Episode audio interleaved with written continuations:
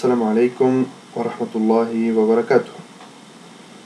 En el nombre de Allah, clemente y misericordioso, que la paz y las bendiciones sean con el profeta Muhammad sallallahu alayhi wa sus familiares, sus compañeros y todos aquellos que sigan su ejemplo hasta el día del juicio final. Alabado sea Allah, quien nos ha guiado al Islam. Allah Azzawajal es merecedor de todo acto de adoración y de devoción. A quien Allah Azzawajal guíe, nadie lo podrá desviar. Pero para quien Allah Azzawajal haya decretado el desvío a causa de las malas acciones y elecciones de esa persona, no encontrará fuera de Allah quien le pueda guiar. Testigo que nada ni nadie merece ser adorado sino Allah. Y testigo que Muhammad sallallahu alayhi wa es su siervo y mensajero. Hermanos y hermanas, estamos en esta nuestra cuarta clase, en este seminario islámico, estudiando nuestra materia de aqida o doctrina. El día de hoy nos toca hablar sobre un asunto muy importante, que son las condiciones de la shahada. Las condiciones para la validez del testimonio de fe, la ilaha Dice el autor del texto que estudiamos. Para hacer efectivo el testimonio de fe, la ilaha es necesario tener en cuenta siete condiciones, las cuales no serán de beneficio para quien diga dicho testimonio a menos que sean todas reunidas. En este primer párrafo, el autor está llamando la atención sobre que para obtener todas las virtudes que hemos mencionado hasta ahora y otras que vamos a mencionar en un futuro, de quien diga la ilaha illallah, es necesario que la persona que lo diga para obtener esos beneficios tenga en el momento de pronunciarlo siete condiciones. La primera de ellas, el conocimiento. ¿Qué significa? Es decir, conocer profundamente el significado que encierra el testimonio de fe, todo lo que asevera y todo lo que niega. Con la palabra conocimiento queremos decir lo opuesto a la ignorancia. Esta primera condición significa que es necesario conocer, saber qué es lo que significa cuando decimos la ilaha illallah. Todo lo que se está afirmando cuando se dice que Allah es la única divinidad con derecho a ser adorada. Y también todo lo que implica que se está negando, es decir, que nada ni nadie merece un acto de adoración excepto Allah. Tener el conocimiento es lo que hace que este testimonio nos sirva. Quien no tenga el conocimiento, es decir, quien ignore lo que significa el testimonio de fe, lo que implica y lo que niega el testimonio, no le sirve. La segunda condición, la certeza. El que pronuncia el testimonio de fe debe estar absolutamente convencido de su verdad. En cambio, si es presa de la duda y de la incertidumbre sobre la verdad de la shahada, no lo beneficiará su shahada en nada. La fe solo es válida cuando existe certeza. Esto no significa que la persona no pueda tener dudas sobre lo que implica la shahada, porque todos tenemos dudas sobre lo que significa, lo que puede lo que puede implicar el testimonio de fe. Esto no significa la duda que genera preguntas, sino que significa la duda que genera incertidumbre sobre la verdad de la Shahada. Es decir, esta condición es que se debe tener certeza. Creo con certeza y pronuncio mi Shahada y entonces esa Shahada me sirve. La tercera condición es la aceptación con el corazón y la palabra. Teniendo en cuenta que la Shahada exige adorar a Allah único y abandonar todo acto de adoración consagrado a otro fuera de él. ¿Qué significa la aceptación aquí? Significa aceptar con el corazón y también con la palabra. Es decir, que cuando se pronuncia el testimonio de fe tiene que haber una aceptación, tanto en la palabra como una aceptación interna, profunda dentro del corazón, de todo lo que exige la Shahada. Todo lo que implica la Shahada lo acepto para mí. Y esto significa que todo acto de adoración se debe únicamente a Allah y a nadie más. Entonces, la aceptación en este concepto significa de que acepto dedicar todos mis actos de adoración y devoción únicamente a Allah, de la misma manera que acepto no dedicar ningún acto de adoración ni de devoción a nadie más que a Él. La cuarta de las condiciones es la sumisión y el acatamiento. Dice Allah en el Sagrado Corán, aquel que somete su frente a Allah y hace el bien, se habrá aferrado al asidero más firme. El asidero más firme en este ayah significa la ilaha illallah. Leamos otra vez el ayah. Aquel que somete su frente a Allah y hace el bien, se aferra a la ilaha illallah. Pero ¿qué significa la primera parte del ayah que dice aquel que somete su frente a Allah? Es decir, aquel que obedece a Allah con sinceridad. Entonces, leamos este ayah a la luz de esta interpretación. Quien obedece a Allah, quien se somete a Allah, quien acata los mandamientos de Allah y hace el bien, se aferra a la ilaha illallah. Y esta es la cuarta condición, ser sumiso, acatar, someterse a la ilaha illallah, con obediencia. La quinta de las condiciones es la sinceridad purificar las obras de cualquier impureza e idolatría. El siervo no debe pronunciar la shahada con la intención de alcanzar las pretensiones de la vida mundanal, fingir devoción o conseguir reputación. ¿Qué significa la sinceridad aquí? Significa purificar dentro del corazón cualquier rezago de idolatría. Y el concepto de idolatría en el Islam es un concepto muy amplio. Por ejemplo, pretender con la shahada obtener un beneficio mundano, como quien dice yo voy a decir la shahada para que me corresponda el zakat, esa persona no tiene sinceridad y su shahada puede ser que le sirva para obtener algún bien mundanal, pero no le es válido, no es aceptado por Allah, tampoco para fingir devoción. Es decir, quien pronuncia la shahada porque quiere fingir que es una persona muy devota y que la gente piense que es devota. O como la última condición que menciona aquí, conseguir reputación. Es decir, en instancias en las cuales aquella persona que dice la shahada, que se hace musulmán, obtiene una buena reputación en su comunidad, quien diga el testimonio de fe por esto, por obtener una buena reputación delante de una comunidad o delante de una persona. Y fíjese aquí cómo puede ingresar en esto aquellas personas que dicen el testimonio de fe con tal de conseguir una relación con una persona para casarse. ¿Por qué está pronunciando su testimonio para obtener una buena reputación delante de una persona y conseguir un beneficio mundanal. Entonces, ¿es sincero en su testimonio? No, no lo es y por lo tanto su testimonio no le sirve. La sexta de las condiciones, la veracidad.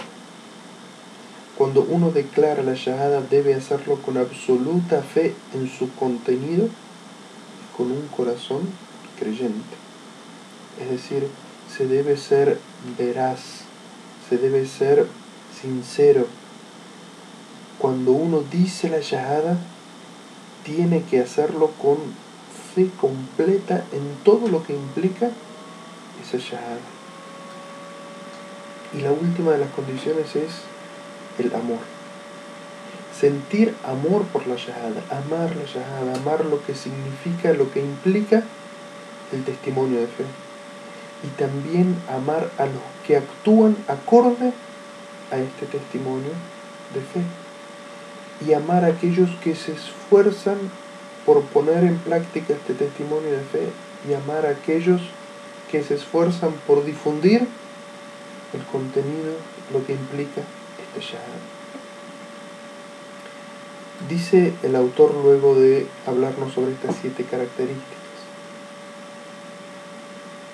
El concepto de monoteísmo se fundamenta en dos pilares, la negación y la afirmación. Esto es, negar las falsas deidades y confirmar a Allah y confirmar a Allah el único Dios verdadero. Aquí el autor nos está llamando la atención sobre el concepto de lo que significa la shahada. Cuando decimos la ilaha illallah, no hay divinidad excepto Allah.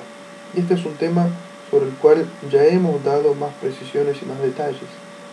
Cómo en el Islam, para que un monoteísmo sea aceptado, un testimonio de fe sea aceptado, tiene que implicar tanto la afirmación de que Allah merece la adoración, cuanto la negación de que nadie sino Él la merece.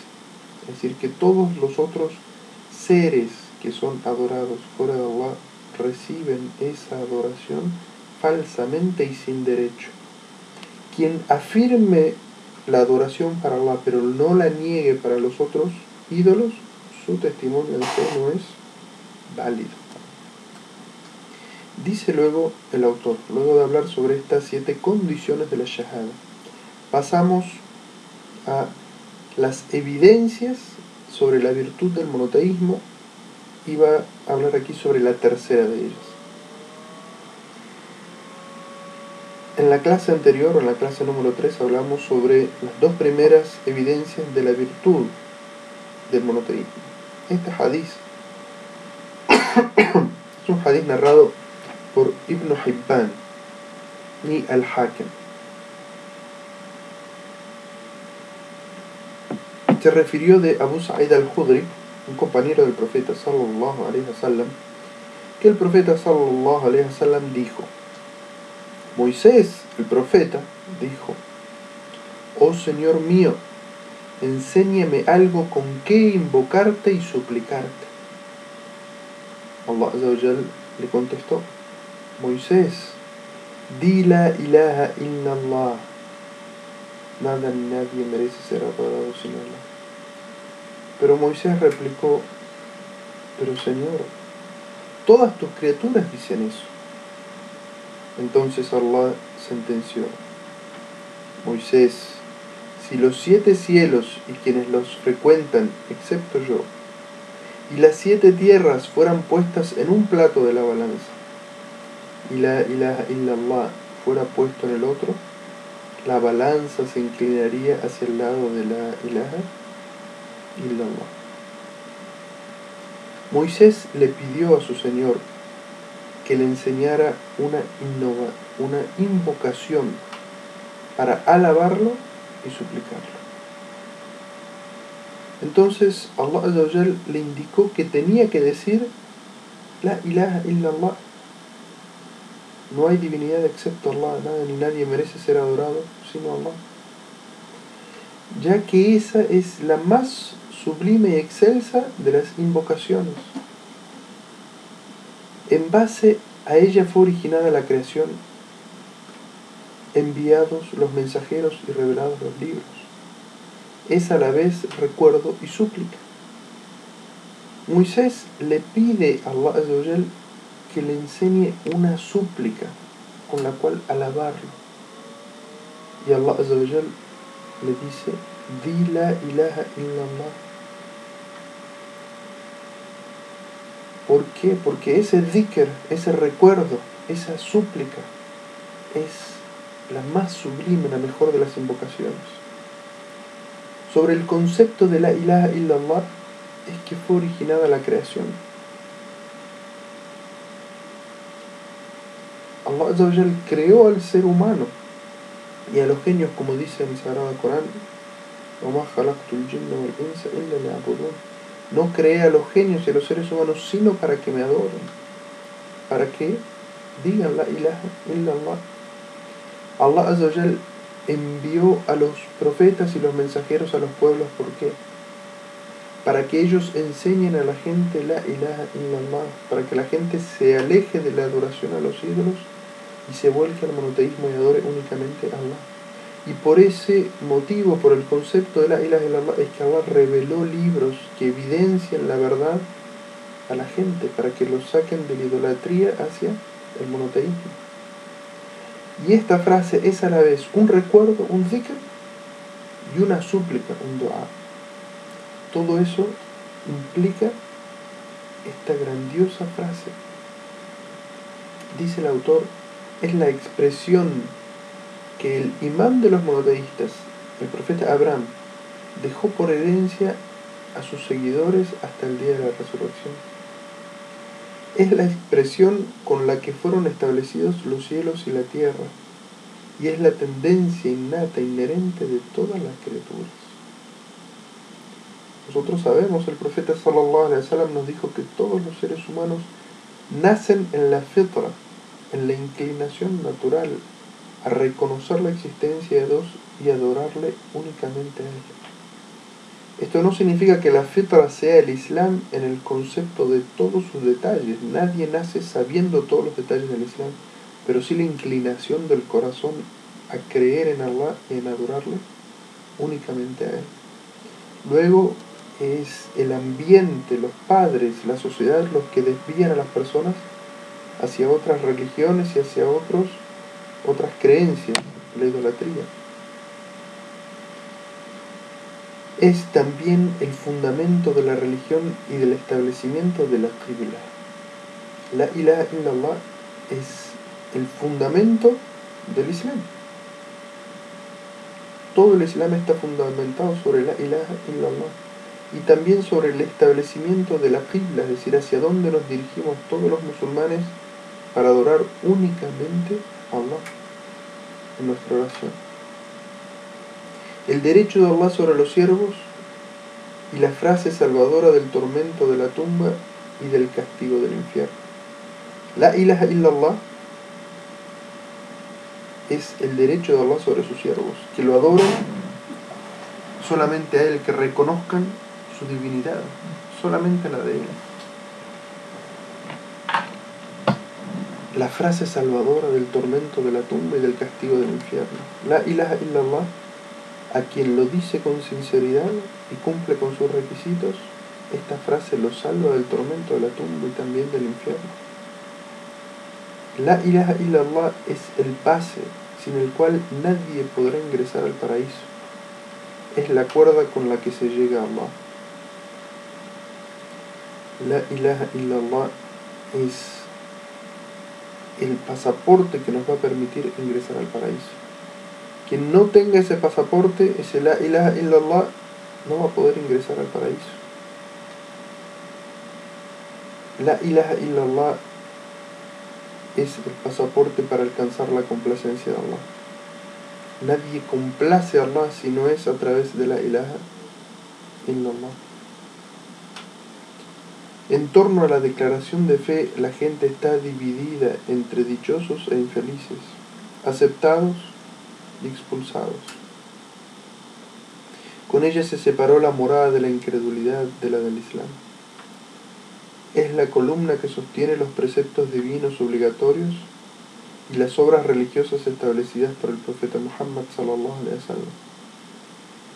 Es en torno a la shahada a la declaración del imán, que la gente se divide entre los bienaventurados y los condenados. Quien le llegue el conocimiento de la ilaha illallah, lo comprenda, lo pronuncie y viva según él, va a ser de los bienaventurados.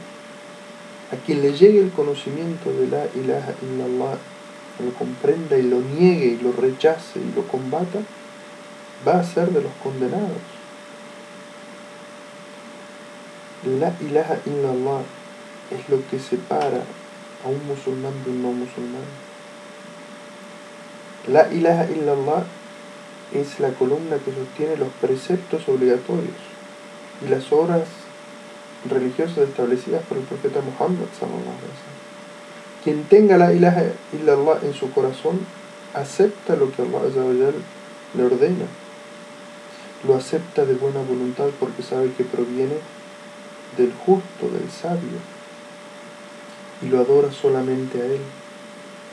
Quien tiene la ilaha illallah en su corazón establece las órdenes que enseñó el profeta Muhammad sallallahu alaihi wasallam, porque sabe que cada palabra que dice el profeta sallallahu alaihi wasallam proviene de la sabiduría de Allah y que es para adorar únicamente a Allah. Debemos comprender también en este hadith,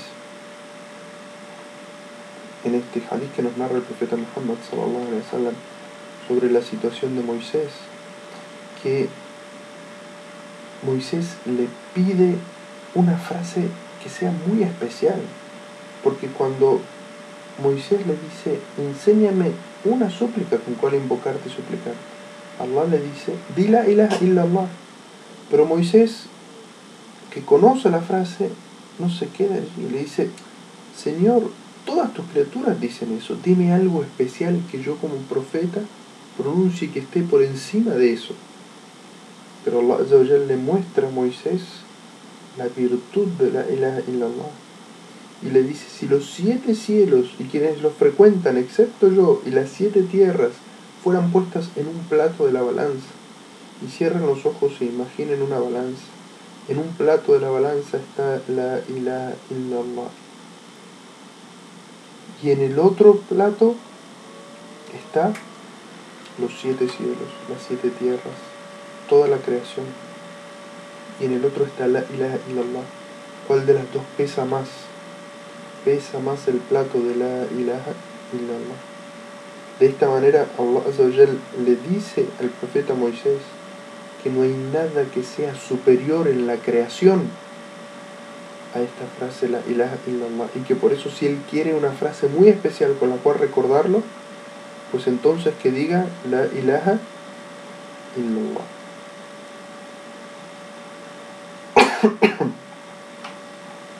Luego hay un hadith del profeta Muhammad sallallahu alaihi wasallam que también habla sobre la virtud, la enorme virtud de esta frase la ilaha illallah. Dice el profeta Muhammad sallallahu alaihi wasallam, aquel cuyas últimas palabras sean la ilaha illallah entrará al paraíso. La expresión de monoteísmo, la ilaha illallah, es de una inmensa grandiosidad y peso, pero su peso varía según de quien proceda, pues el hipócrita la pronuncia y sin embargo no tiene ningún valor ante Allah, ya que el hipócrita miente al hacerlo. ¿Y quién es el hipócrita? El hipócrita del que se está hablando aquí es el hipócrita en la creencia, no el hipócrita que es musulmán pero actúa como hipócrita, es decir, el cuando se habla del hipócrita en este campo, en el campo de la tira, se habla de aquella persona que dice ser musulmán pero que esconde en su corazón la incredulidad. El hipócrita, el que dentro de su corazón es kafir y no cree en lo que implica el testimonio de fe, pero lo dice para obtener algún beneficio mundano, para hacerse ver como un musulmán, la pronuncia, pero no le sirve de nada. En cambio, el creyente declara el testimonio de fe y este, el testimonio de fe, cobra una trascendencia enorme ante Allah, debido a que es proclamado con sinceridad. Entonces, quien lo diga con sinceridad, esperando de Allah la recompensa para adorarle únicamente a Él, este testimonio de fe le sirve. La esencia y secreto de esta expresión es singularizar a Allah con el amor, la exaltación, el temor devocional, la esperanza, encomendarse a Él y otros sentimientos que tienen lugar en el corazón. No se ama a otro fuera de Allah con un amor que exige sumisión y acatamiento completo, amor devocional. Todo lo que es amado es un medio para lograr el amor divino. No se teme devocionalmente, sino a Allah. Uno no se encomienda, sino a Dios para lograr un buen fin. Se jura solamente por su nombre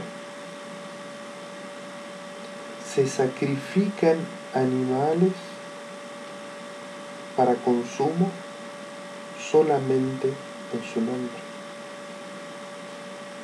El arrepentimiento y el pedido de perdón es Allah y solamente Allah. No se obedece sino su mandato, ni se solicita amparo en las adversidades sino de Él.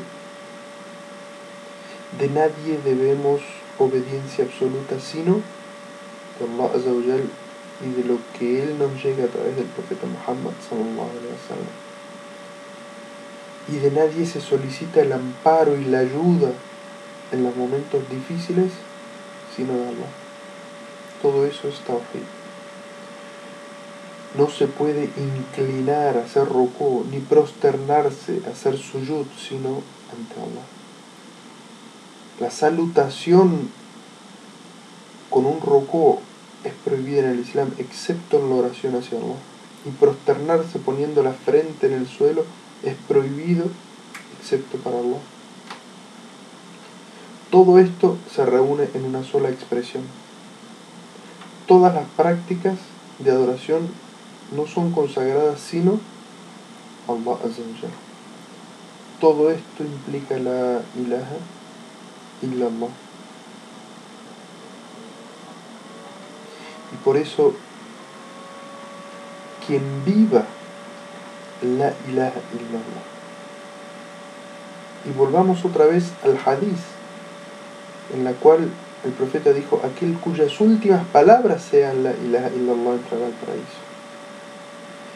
Esto significa que aquella persona que crea en la ilaha illallah y viva según la ilaha illallah, practique la ilaha illallah, Allah le va a conceder en ese momento, en el momento que se despida de esta dunya, en el momento que se despida de este mundo y vaya a morir, en esos últimos instantes recordar a Allah como su corazón siempre estuvo inundado del recuerdo de Allah y que su últimas palabras para salir de este mundo sean la ilaha illallah.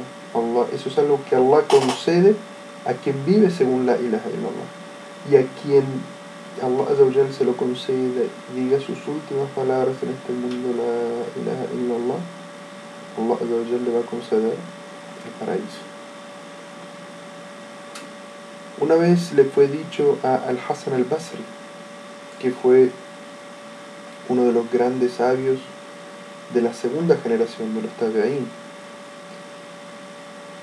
Le fue dicho que algunas personas estaban diciendo que quien, quien proclame la ilaha illallah va a ingresar al paraíso. Como decían estas personas, quien diga la ilaha illallah va a entrar al paraíso, como si fuera algo sencillo como si todo aquel que dijera la ilaha illallah viviera según la ilaha illallah e ingresara al paraíso automáticamente. Entonces, el Hassan al-Basri dijo, quien haga esta declaración, quien diga estas palabras y cumpla con todo lo que implica, entrará al paraíso, sin dudas. Pero no simplifiquen las cosas. Hassan al-Basri con estas palabras dice, no simplifiquen las cosas, dice, pensando que simplemente con pronunciar esa palabra se va a entrar al paraíso como si fuera una llave mágica, no. Quien diga la ilaha illallah y viva según la ilaha illallah, cumpla con todo lo que implica, pues entonces seguro que entrará al paraíso. Wahb ibn Munabbih fue preguntado, ¿acaso la ilaha illallah es la llave del paraíso? Él respondió, claro que sí, pero toda llave tiene dientes. Una llave con dientes es válida para abrir la puerta, pero una llave sin dientes es inservible. ¿Qué quiere decir Wahb ibn con esto? De que sí, la ilaha illallah es la llave para entrar al paraíso, pero toda llave tiene unos dientes especiales, cinco dientes en este caso, que son los cinco pilares del Islam, que tienen que ser cumplidos. Quien cumpla con ellos, su llave va a abrir la puerta del paraíso. Pero quien no cumpla con las acciones obligatorias y no sea parte de lo prohibido, no tendrá dientes su llave y no va a abrir la puerta del paraíso.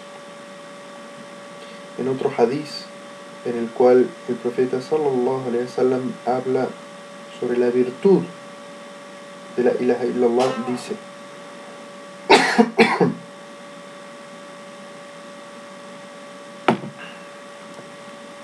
Lo mejor que yo y los profetas que me precedieron dijimos es, y debe entenderse que en esta frase el profeta Muhammad sallallahu alaihi wasallam habla con la forma de hablar de los árabes.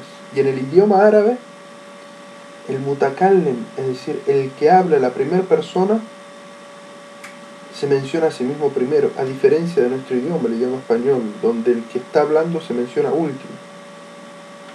La traducción literaria de la frase sería lo mejor que yo y los profetas que me precedieron hemos dicho. En el idioma español nosotros diríamos lo mejor que todos los profetas que me han precedido y yo hemos dicho es La ilaha illallah wahdahu la sharika lah له الملك وله الحمد وهو على كل شيء قدير Nada ni nadie merece ser adorado sino Allah, el único sin copartícipe alguno. Suyo es el reino y la alabanza, y Él tiene poder sobre todas las cosas. En otro hadith el profeta sallallahu alaihi wasallam dice, la mejor de las invocaciones es la ilaha illallah. En estos dos hadices el profeta sallallahu alaihi wasallam dice que lo mejor que han dicho y enseñado los profetas, no hay frase más sublime que tenga un significado más profundo y más completo que esta frase que el profeta sallallahu alaihi wasallam dice es lo mejor que yo le he enseñado a mi pueblo y es lo mejor que todos los profetas han enseñado a sus pueblos. ¿Cuál es, subhanallah, cuál es esa frase, cuál es esa palabra? Que no hay palabra mejor que esa. Que el profeta está diciendo es lo mejor que le dejo a mi pueblo. Y es lo mejor que todos los profetas han dejado a sus pueblos. ¿Cuál es esa frase? Ella es La ilaha illallah wahdahu la sharika lah lahu al-mulku wa lahu al-hamd wa huwa ala kulli shay'in qadir. Nada ni nadie merece ser adorado sino Allah es decir, dedico todos mis actos de adoración a Allah porque Él es el único que los merece. El único sin copartícipe alguno, Allah es único en su esencia, en su forma de ser, en cómo Él es. Y no hay copartícipe alguno, nada ni nadie se le asemeja. Allah es único. Suyo es el reino, es decir, que Allah es el poder de todo, todo le pertenece a Allah. Y suya es la alabanza, es decir, Allah es digno de toda alabanza. Y Él tiene poder sobre todas las cosas. Es decir, en su creación, Allah tiene el poder sobre todas las cosas. Y nada se le puede revelar a Allah Nada puede suceder sin su conocimiento y su consentimiento en su reino este, esta frase con todos estos significados tan sublimes es lo mejor que han enseñado los profetas a sus pueblos. ¿Y qué es esta enseñanza? Tawhid y puro Tawhid. Y en otro hadith el profeta dice, la mejor de las invocaciones, de las súplicas es la ilaha illallah. Y esto evidentemente habla de la superioridad de esta frase, porque el profeta sallallahu alaihi dijo, La súplica es la médula de la adoración. Y el profeta está diciendo la mejor súplica es la ilaha illallah. Es decir, que la ilaha illallah es el acto más sublime de adoración. Dice luego el autor en la página 8. Por otra parte, en el hadith transmitido por Tirmidhi, se alude a la invocación de Dunnun, del profeta Dunnun, que es Jonás. La ilaha illa ant. No hay Dios sino tú. También se relata que en el día de la resurrección, Allah traerá a una persona de mi nación. Expondrá ante él 99 registros con sus obras. Cada uno de ellos alcanzará hasta donde llega la vista. Entonces Allah le preguntará, ¿acaso niegas algo de lo que hay en ellos? ¿Acaso han sido injustos contigo mis ángeles encargados de registrar las obras? La persona responderá, no, mi Señor. Allah le preguntará luego, ¿tienes alguna excusa para haber cometido estos pecados? Dirá, no, mi Señor. Entonces Allah le dirá, observa, hemos conservado una buena obra tuya y debes saber que hoy no se cometen injusticias. Entonces Allah expondrá una pequeña hoja y en ella estará escrito la ilaha illallah Muhammad Rasulullah. Allah le dirá, comprueba su peso. Y la persona exclamará, oh Señor, este pequeño papel con su escaso peso no puede compararse con esos inmensos registros. Y Allah le dirá, hoy no serás tratado injustamente. El profeta sallallahu alaihi wasallam dijo, todos los registros de su falta serán agrupados en uno de los platos de la balanza y el pequeño papel en otro plato de la balanza.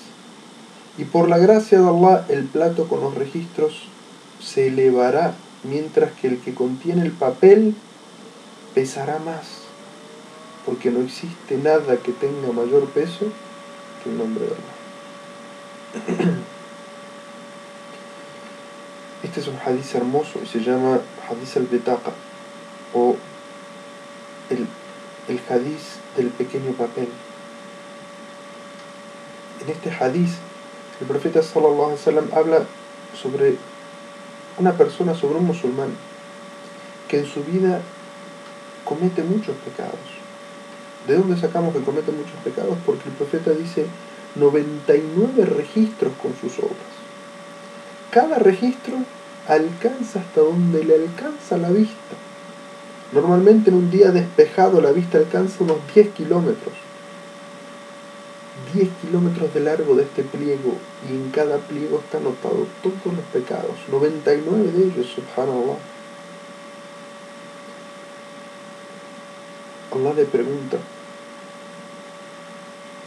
¿niegas algo de lo que está escrito en esos pliegos?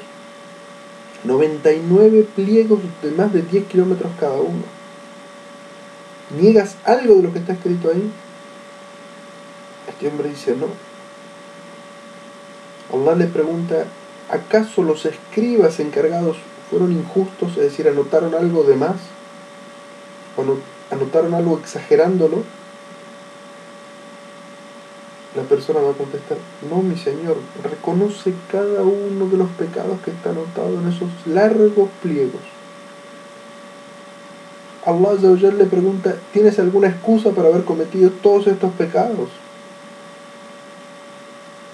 Y la persona dirá, no, no mi Señor, los reconoce, todos los pecados los reconoce.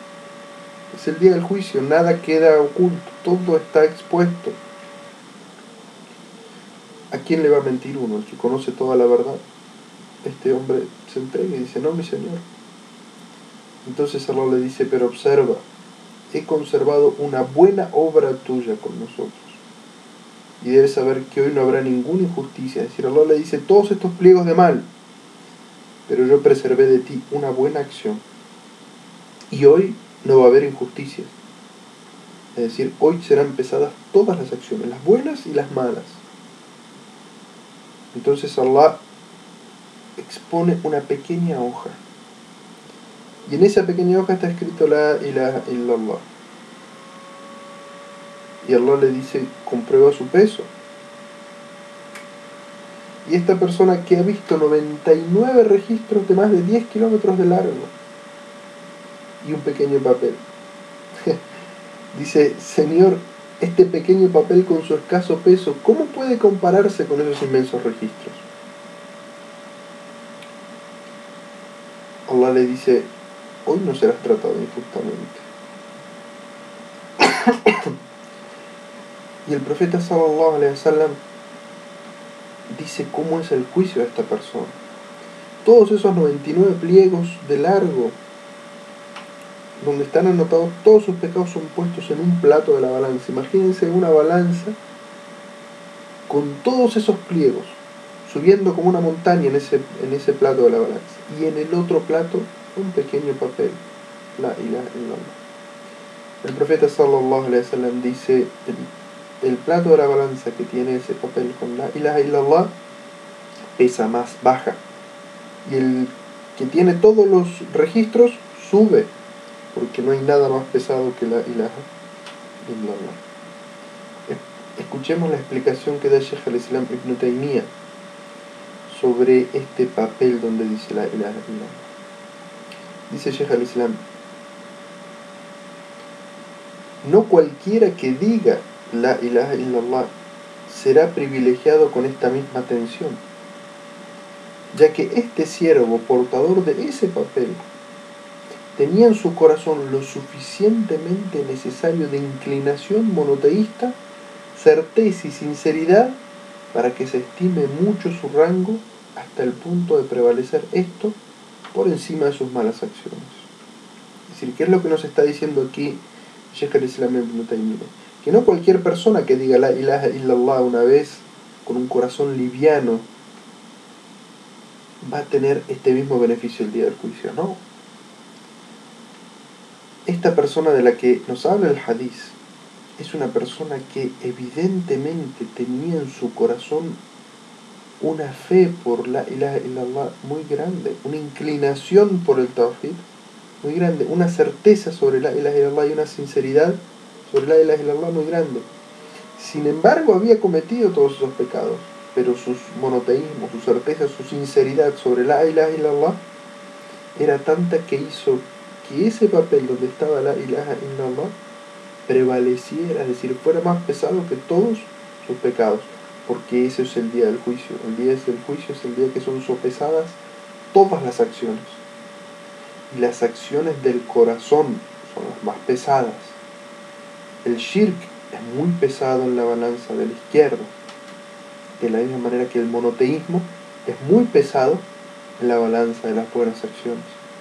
Aquella persona que tenga un monoteísmo firme, sincero, con certeza, con conocimiento, es muy pesado en la balanza de las buenas acciones.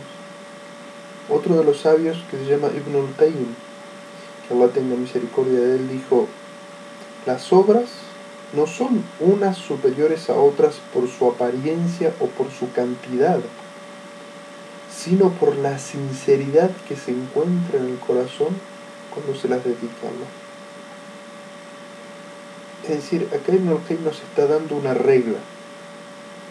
No es lo importante de una obra su apariencia, ni la cantidad de veces que se haga sino que lo importante de una obra es la sinceridad de dedicarla solamente a Allah, acorde a la sunna del profeta sallallahu alaihi wasallam, en el corazón en el momento de hacerlo.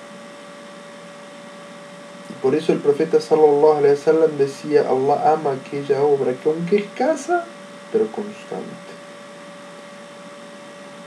Aquella obra que se hace con un corazón sincero anhelando solamente de Allah, dándole la espalda al dunya y a la gente, siguiendo, tratando de ser meticuloso en seguir la sunna del profeta Muhammad sallallahu alaihi wasallam, esa obra tiene mucho peso, mucho valor.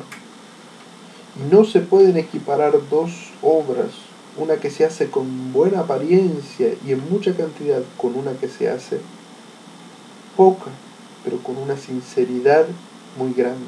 No pueden compararse todo lo que es sincero y con un gran tawhid en el corazón, eso tiene un valor grandísimo. Dice el autor, ya llegando al final del documento, en este sentido la apariencia de los orantes es una sola. Cuando uno ingresa a la mezquita y ve una fila de la oración, están todos iguales. Sin embargo, la superioridad de algunos sobre otros es igual a la diferencia que hay entre el cielo y la tierra. Dos personas, una al lado de la otra. Uno está rezando con su corazón sincero a hablando con su Señor en un diálogo íntimo, y el otro está pensando en asuntos de este mundo. Entonces, en la apariencia, los dos han hecho el takbir, tienen las manos sobre el pecho y están mirando el lugar del suyo. Pero adentro en el corazón uno está en oración y el otro está simplemente parado. Entonces, lo que diferencia las acciones es la sinceridad en el corazón y cuán aferrado uno está a la sunna y al ejemplo del profeta Muhammad Dice el autor, es menester reflexionar sobre el hadiz de la pequeña hoja. Todos debemos reflexionar sobre este significado. Evidentemente todos los monoteístas tendrán esa hoja el día del juicio final. No obstante, algunos serán atormentados en el fuego del infierno por sus pecados pues quien proclama el testimonio de fe y lo contradiga es tachado de mayor incredulidad que aquel que lo niega. Es decir, aquí el autor nos está diciendo que todas las personas que fueron monoteístas tendrán ese papel, pero para algunos pesará mucho por la sinceridad que tuvieron, la certeza, la veracidad que tuvieron.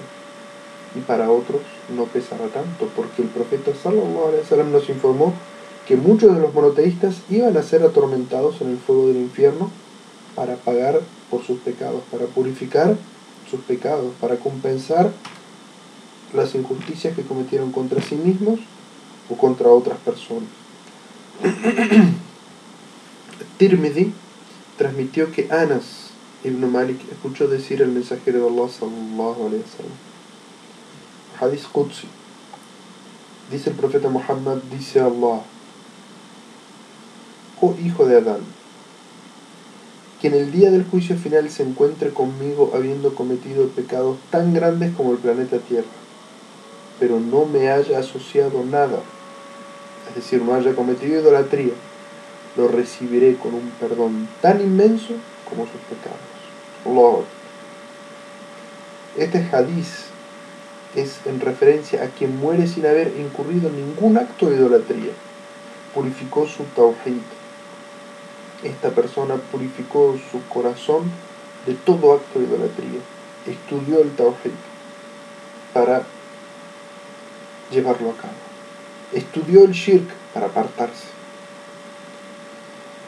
Esta es una condición difícil que si tiene lugar se garantiza en la misericordia de Allah y su perdón.